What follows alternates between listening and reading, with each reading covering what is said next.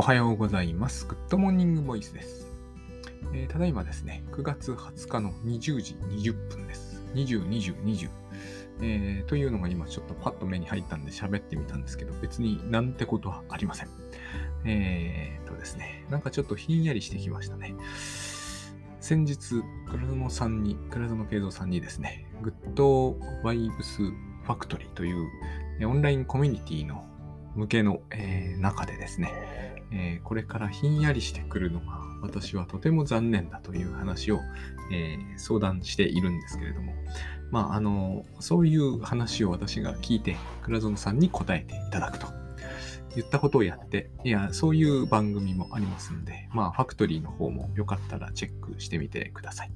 私はこういうので倉園さんに質問するじゃないですか。そして何か答えてもらうと、あ、これは本当にあの昔カウンセリングで、今、今もやたら読んでますけど、読んでいるのがそのまま起こるなと。倉園さんにそういう気はさらさらないと思うんだけど、えー私はもうまさにそれを、えっ、と、本で読んだやつだな、これはっていうのを感じながら聞いている、話したりしているんですよ。まあ、精神分析ではないですよ。精神分析というのは相手の顔を見ないってところが非常に重要だと私は思いますんで、これは精神分析ではないんだけど、間も空きすぎてますしね。あのにしてもこれはカウンセリングというのはこういうもんだっていうのを私が考えていたところのものが、それがこう、実際に行われていて、ちょっと自分では不思議な感じが、本の中に入るっていう感じがちょっとするわけですよ。まあまあ、そんなのがあるので、えーよろしければ、えっ、と、ちょっとチェックしてみてくれればと思い、いただければと思います。で、えっとですね、えー今日は、そのカウンセリング的な話の、ちょっと基本的な話のおさらいみたいなのも言いたいんですけど、私これ何の説明も前置きもなしにバンバンバンバンこう専門的な話を喋っちゃっているから、えっ、と、もちろんこういう部分で誤解されうるっていうようなことがよく分かっていないんですね。で、今日、あの、ある方と、えーお話ししていて、そうか、そういうところが誤解されていないまでも曖昧になってたなという反省があって、だからといって系統立てて話をするってことは私できませんから、えっ、と、というか、そういうふうにこの番組やっちゃうと、実にこう退屈なものになると思うので、えっ、と、そうはしないんですけれども、今日はちょっとそうは言っても、久しぶりに、えーその自我心理学の話を最近中心にしているので、これはやっぱり私たちには分かりやすいんでね、えーおさらいメイン、うんと、がてら、ちょっと話をまとめてみようかと思ってるんですけど、防衛というやつなんですよ。で、何度もこの番組で最近しつこく言ってるんですけど、防衛というのは心の中の話なんですね。心の外から何かを守るって話はしてないんですよね。中から何を守るのかというと、自我を守るんですね。えー自我が大変な目に遭っちゃうので、えー例えばですけれども、うーん、S ですね。欲動からの、えー今すぐ、えっ、と、人とハグしたいとか、そういう欲動からの欲求を、それはまずいでしょってことで、えー自我がなんかやるんですけれども、適用しやすい形に直すんですけど、そこで、えー防衛ってものをしなければならない。あまりにもストレートに自我が、こう、長自我と S の欲動のですね、攻攻撃じゃないんだけど、パワーを受けるとですね、えーどうにもこうにもならなくなってしまうので、そういう葛藤を和らげるために、えー防衛というものをすると。だから防衛ってのは少なくとも自我心理学の精神分析の、えー自我心理学っていうメインストリームのアメリカでね、メインストリームになった考え方からすると、現実に適応するために心の中でやる、えー防衛なんですね。これが防衛、適応メカニズムと、えー散々パラ言ってますけど、そういったものなわけです。で、あのー適用がだから目的だってことですよ。現実に適用するってことが目的です。だから、お腹が空いたっていうのが、例えば欲動の、まあこれは完全に欲望ですよね。だからといって、パン屋に行っていきなりパンをわしづかみにして食べ始めたりはしない、私たちはね。しないですよ。これは防衛メカニズムが、まあ、ほとんど無意識のレベルですけど、働いていて、えっ、と、パンはさらに取って、それをお金を払って買うと。長時間がそこに出てくるほどのこともないと思います。そういうのはもう私たち、これをオートノミーとかって自立性みたいな、自我自立性とかって言うんですけど、そ、そこまでここで用語の解説することはなくて、まあ、こういうのは自然とできるようになってると。私昔驚いたことがあったんですよ。ほんの子供の頃、だから私がもしかすると4つ、まあ言って6つぐらいの時に、妹がですね、その時の妹だから3か4なんですけど、パン屋に行って、まあ親と一緒に行ってたんですけど、パンをもしゃもしゃっと食べ始めたんで、うちの妹ってそういうことができるんで、私はものすごいびっくりして、えっ、ー、と、なんていうんですか、固まっちゃったんですよね、私は。私はそういう人間なんですよ。で、あのー、これがつまり欲動というものが自然に働けば、えっ、ー、と、自我はわざわざそこで調節したりしないと。うちのその時の妹は3歳か4歳だから、まあ、自我の発達がですね、そこまでいってないんでしょうね。食べたいと思ったから自然と食べると。別に怒られたとかそういうことはないんですけれども、私はやっぱりね、あのー、もう目が点になったんですよ。やっぱ私の自我の発達って早かったんですね。いい、別にいいことってことはないですよ。悪悪いことだということもないですけど、別段自我が発達するのが早いのがいいってことはないわけですよ。だけれども、まあ親は育てやすいんですけどね、そういう子の効果。私は、その、やっぱりこう、欲動が自然と出る、社会の中で出るっていうシーンを見ると、もう当時は固まってましたね。ショックを受けるんですよ。私はやっぱり自我が非常にこう親とか社会とかの言い分を、えーと、どんどん取り込めるっていうタイプだったんで当然長自我の発達も早かったんで、ねあのそういうふうに欲動がスッと動いて、社会の中でそれを満たしちゃうっていうのが、やっぱりこう信じられないっていうかね、非常に良くないことが行われてる感じが、その時はしたものです。あの、それで思い出したんですけど、小学校時代、給食の時間以外、小学校って物食べるの禁止されてたじゃないですか。で小学校1年の友達で、えっと、すごい、あの、あのまあ、言ってみればやんちゃな男の子がいて、えっと、前日の給食のパンを取っといてですね、えっと、いきなり10時、2時間目の始まっ、あの、中間ぐらいかな。そう、業間休みとかって言うんですよね。に、パン食べ始めて、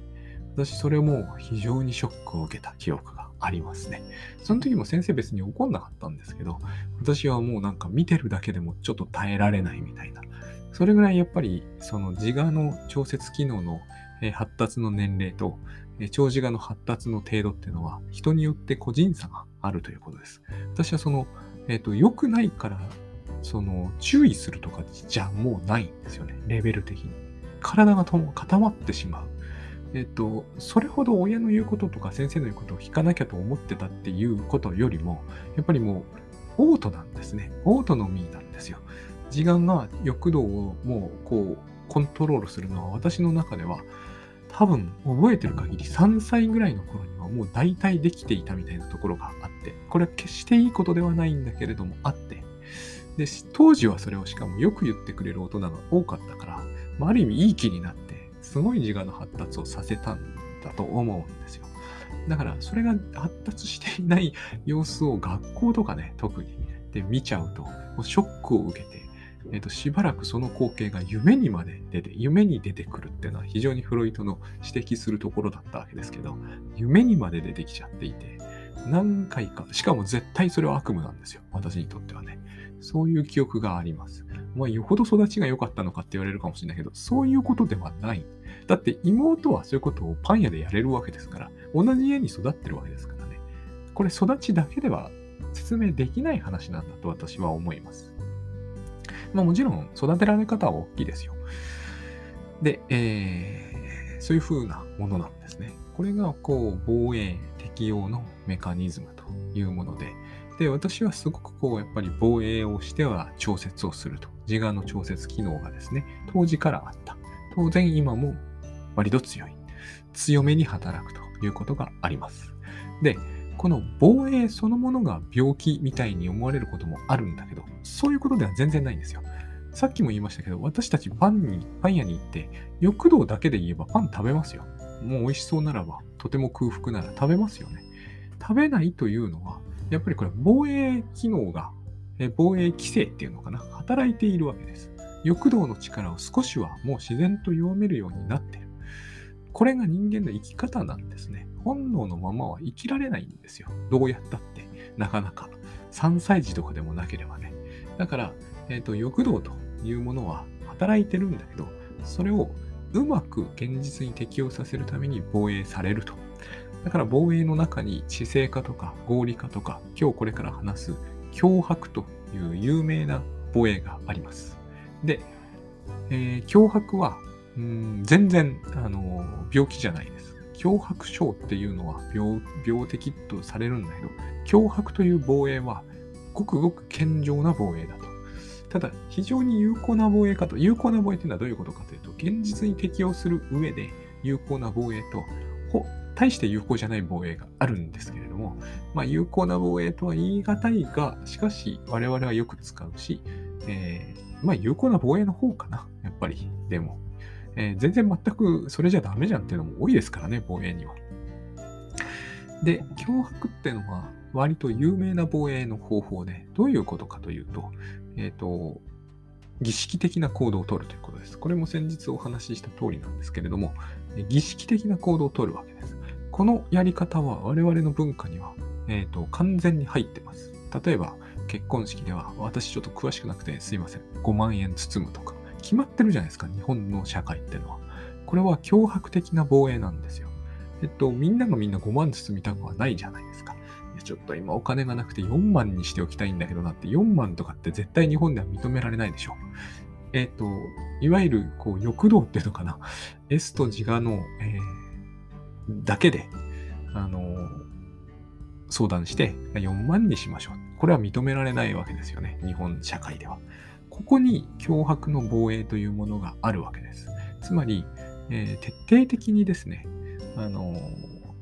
言ってみれば行動というものをパターン化する。パターン化すればある程度現実に適用しやすくなりますよね。みんなが同じ行動をとる。これ、評判悪いじゃないですか、日本では。でも日本では昔からこのやり方をかなり有効なものとして活用してきたんです。みんなが同じ行動をとる。えー、行動が読みやすくなる、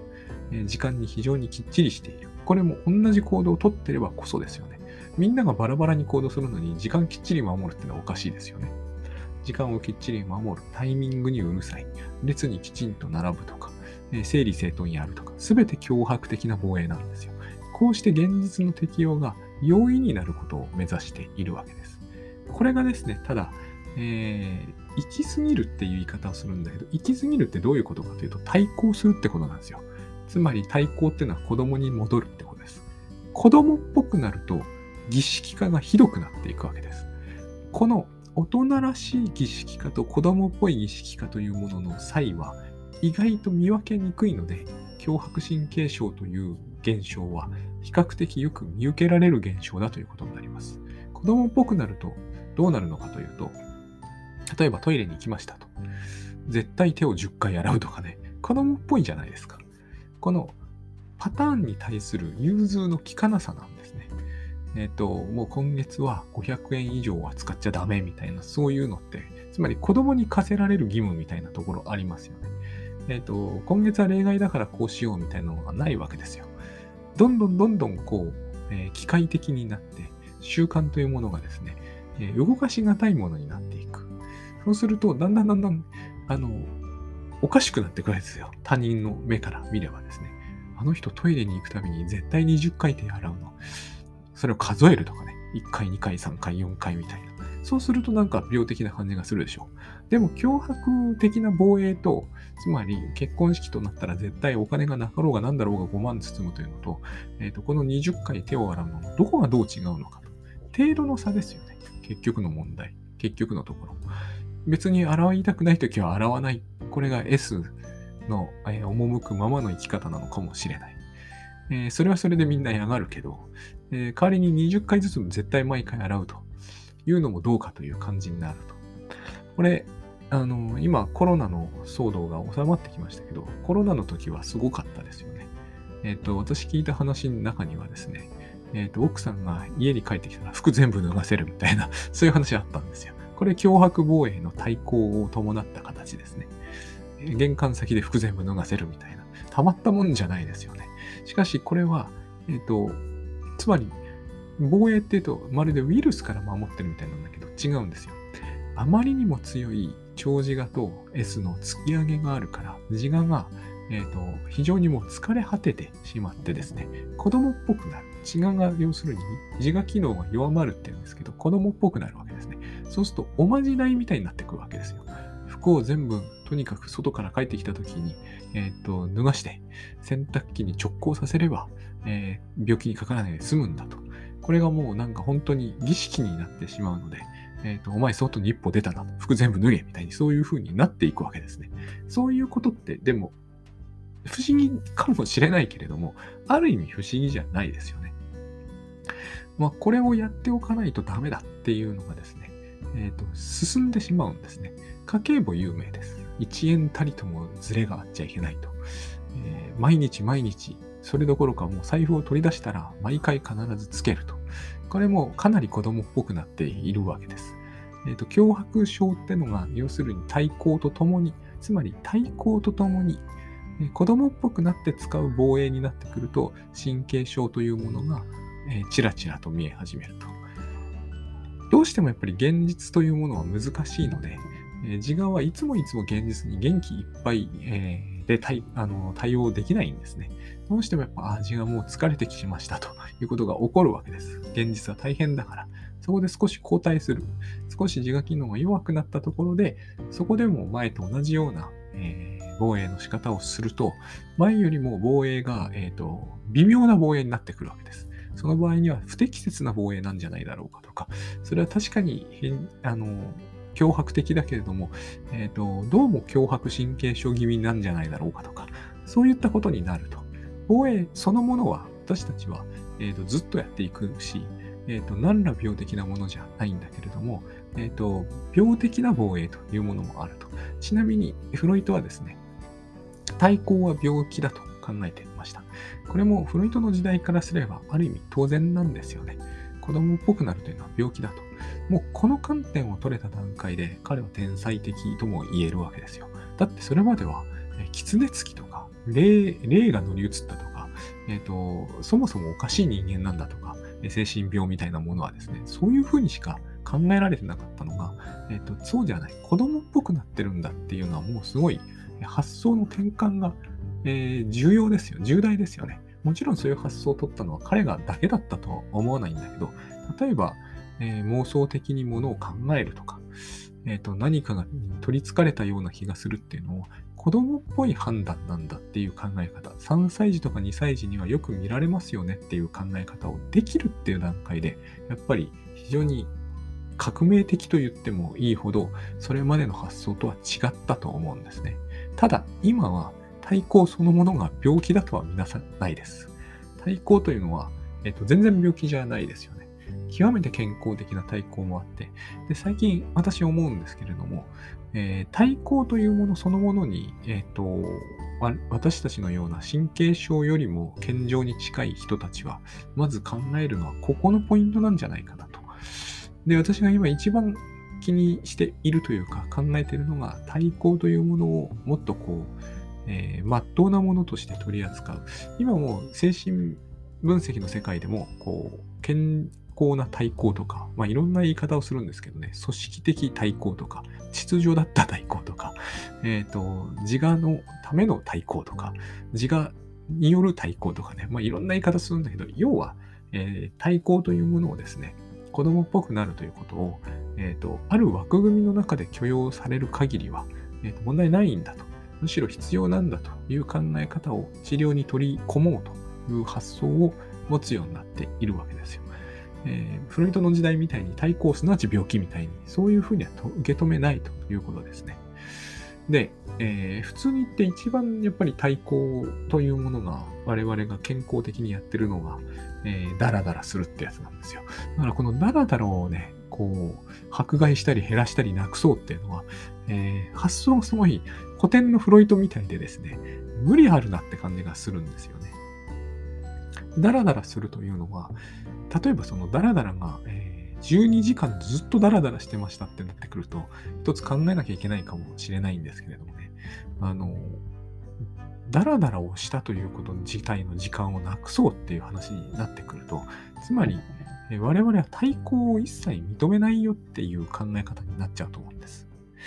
私の生活から対抗する時間を消し去りましょうと。この発想、それ自体がもう十分子供っぽい感じがやっぱりするんですよね。そんな学校とか、例えば休み時間ない学校とか、あんま聞いたことがないですよ。なんか異常なスパルタ塾とかね。そうそういう塾ってやっぱ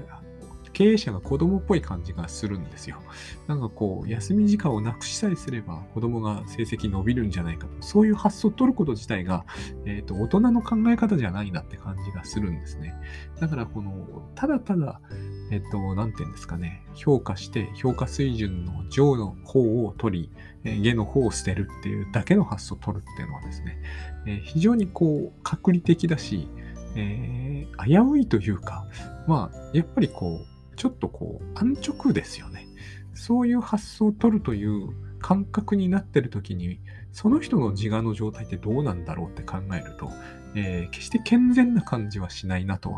思うんですよ。まあ、健全は何かっていうのを誰が決めるのかっていうのはまた非常に厄介なところもありますけれども。で、あのー、何しても私が今考えるのはその対抗ということで、対抗と防衛が結びつくなんていうんですかね、どんどん戻れば戻るほどいろんな問題が生まれてくるのは事実なんだけれども、逆に言うと、対抗している時に現実に対応しようとしなければ、えー、非常にいいんじゃないかって感じがするんですね。つまり何にもしない時間を持つっていうのが非常に大事なんじゃないかなと私思うんですね。あるいはこう、よく過集中の話を先日しましたけど、それも近いんですよね。えっ、ー、と、対抗すると過集中ってことが起きるケース経過はよくあります。これは多分、長寿がその人の中でやや働きすぎていて、えっ、ー、と、ここぞとばかり、えー、自我があの集中的に遊びに向かいたくなるっていう、そういう現象なんだと思うんですけれども、あの、それも非常に大事だと思うんです。結局、こう、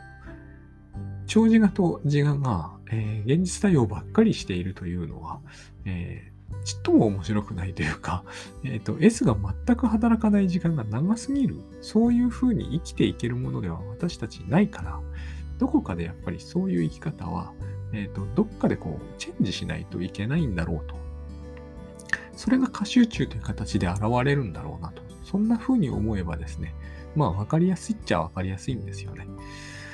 あの、最近全然、こう、ウィニコット側の話をしてないんで、対象関係論的な話が全然出てこないんですけれども、私これ一応喋りながら、対象関係論でこれを考えると、どういう関係になるのかなっていうのは、ある程度考えてるんですよ。ただ、その話を言わすると、一気に話がごちゃごちゃになっていくんで、今その話はせずにですね、ちょっと違う話。あの、最近、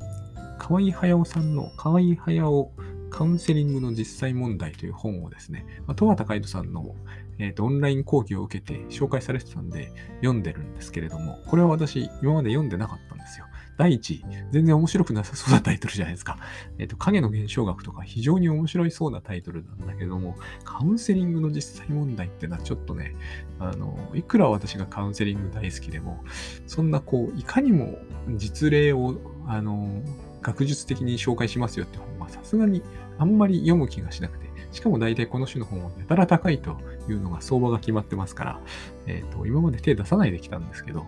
まあ、あんなに十和田さんが、えー、名著だっていうからに、はと思って読んでるんですけど、めちゃくちゃ面白いんですよ。めちゃくちゃ面白い。あの、ものすごいリアリティがあります。それで、あのー、ですね、つくづくやっぱここでも思ったんですよね。えっ、ー、と、この話、まあ、河合駿さんは、うまくいかなかったカウンセリングの実例というものを徹底的にこう描写して、えー、と自分のですよ、自分の失敗例、失敗はしてないと思うんだけどね。でもまあいろいろと普通のセオリーでいけばやらかしちゃってるところまで余さず書いているたった一例をですね、えー、とじっくり大量の描写を使ってですね、紹介してくれていて、すごい勉強になると。私が何の勉強してんだって話もあるんですけれども、大変勉強になって、もう、こう、危うく夜中まで読み込んじゃうんですけれども、これ歌集中なんですけどね。えっ、ー、と、で、川井さんがですね、えー、ある、あるじゃない、その患者さんって高2の高校生だったかな高校生だと思います。えー、不登校になっちゃったお子さんの、えっ、ー、と、怒鳴りつけるっていうシーンが出てくるんですよね。この時に、えー、もちろん転移が起きてます。お父さんになっちゃってるんだけど、もう対抗とはまさにこういうことなんだし、対抗をさせながら抱える、まあ非常にウィニコット的な今言い方をしましたけど、対抗させながら自分が親になって抱え込むというのは、全くこういうことなんだなと。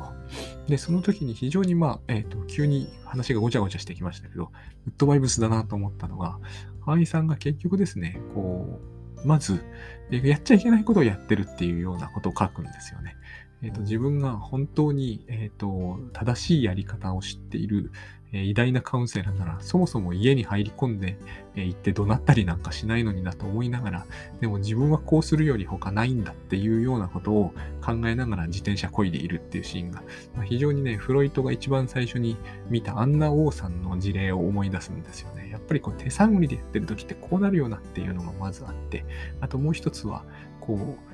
なんて言うんですけど、なんていうのかな、非常にグッドバイブス的だと思ったのが、えっ、と、時間無制限、一本勝負だぐらいなノリがあるんですよ。あの、もう、こう、ここを覚悟を決めて全部抱え込もうみたいな、えー、そこら辺が非常にだからウィニコットの言うところの環境としての母親みたいな、そういう、まあ、あそこで怒鳴ってるところを見ると父親でもあるんですけどね、もうほとんどだから全部になっちゃってるみたいな感じがするんですよね。これ、はやっぱり相手が対抗してる時のカウンセラーの、えーと、当然取るというか取らされる態度なんですよね。子供に相手はなってるわけですよ。家からでもしないみたいな。それを抱えるってことは親でしょう。親は実の親いるのにもかかわらず、えっ、ー、と、もう抱え込んじゃって家に上がり込んでると。非常にまた面白いことにその家は父親がいつもいないんですね。いない、あの家出たとか離婚したとかじゃないんだけどいないんですよ。だから河合駿さんがもう家に上がり込んでお父さんにさせられちゃっているわけですよね。そういう言い方ってカウンセリングではよく聞きます。転移なんだけれども。つまり子供が、まあ、もう子供なんだけど高校生よりもはるかにずっと対抗してしまってる。その訳ももう非常に明らかになっていくんだけど、とにかく用事帰りしている。だからお父さんが必要で、ところがお父さんがそこにいないと。で、カウンセラーである河合駿さんが自転車こいでお父さんになっちゃっていると。だから怒鳴ったりもさせられるんですよね。ある意味。これはすっごくカウンセリング的だと思うと同時に、えーと、こんなにこう劇的な対抗みたいなものを私たちには、まあ、縁がない方がいいと思うんだけれども、やっぱり対抗ってものがね、ないとですね、物事は前には進まないんだなと思うんですよ。そういう人を、そこの子供を、不登校の子供をですね、えっ、ー、と、自我をしっかりさせて前へ進ませるっていうことになった時に方法ないですよね。無理やり行かせるっていうのは全然ダメで、ちっともその子の自我が発達しないまま、ただ学校に行かせるってことになるじゃないですか。その発達させるってことにしかできないんだけど、その発達させようと思っているまさに、つまり大人にさせようと思ってるまさにその段階で子供になっていく。このことを一つとってもですね、そしてその子供になってるっていうのも、甚だ同行して、ほとんど幼児になってしまう。幼児ですら幼稚園に行きますよね、自分で。それすらできないところまで対抗していくと。そういうことが起こるんですよね。だから誰かが覚悟を決めなきゃなんないと。そこのところのお母さんとおばあおじいさんっていうのが面白くて、もう何とかして子供を学校に行かせてくださいと頼み込むと、そういう構図があるわけですよ。親は焦るわけですよね。でうちの子は精神病なんじゃないでしょうか。この話もすごい、えっ、ー、と、面白いですよね。フロイトが言ったわけですよね。対抗とは、つまり精神的な障害とは対抗であると。今そうは取らないっていうのは、だから今時代が進んだってことなんですよ。えっ、ー、と、対抗を激しく引き起こすと、それは病気だっていうふうにみんな思ってしまうわけだけれども、それは幼児帰りっていうのが病気だっていう話になっちゃうんだけど、そうじゃないんだと。100歩譲って仮にそうだとしても、えー、お子さんがそうなるのには訳がある。その家には非常に深いわけがあるんですけれどもね。まあ、それは読んでいただければいいんですが、この本をちょっと読まないかなとも思うんで、後日またこの本のお話ししますけれども、そこで必要になるのが、実はもうちょっと対抗させてむしろ上げるっていうことで、こういう時間っていうのが、私たちはですね、少なくとも減らそうとばかり思うってのはまずいだろうっていうのを、こういう本読むと、本当につくづく感じいらされるというか、えーやっぱり倉園さんが言うみたいに、時間はなくならないぐらいに思う必要のあるタイミングってあるんですよね。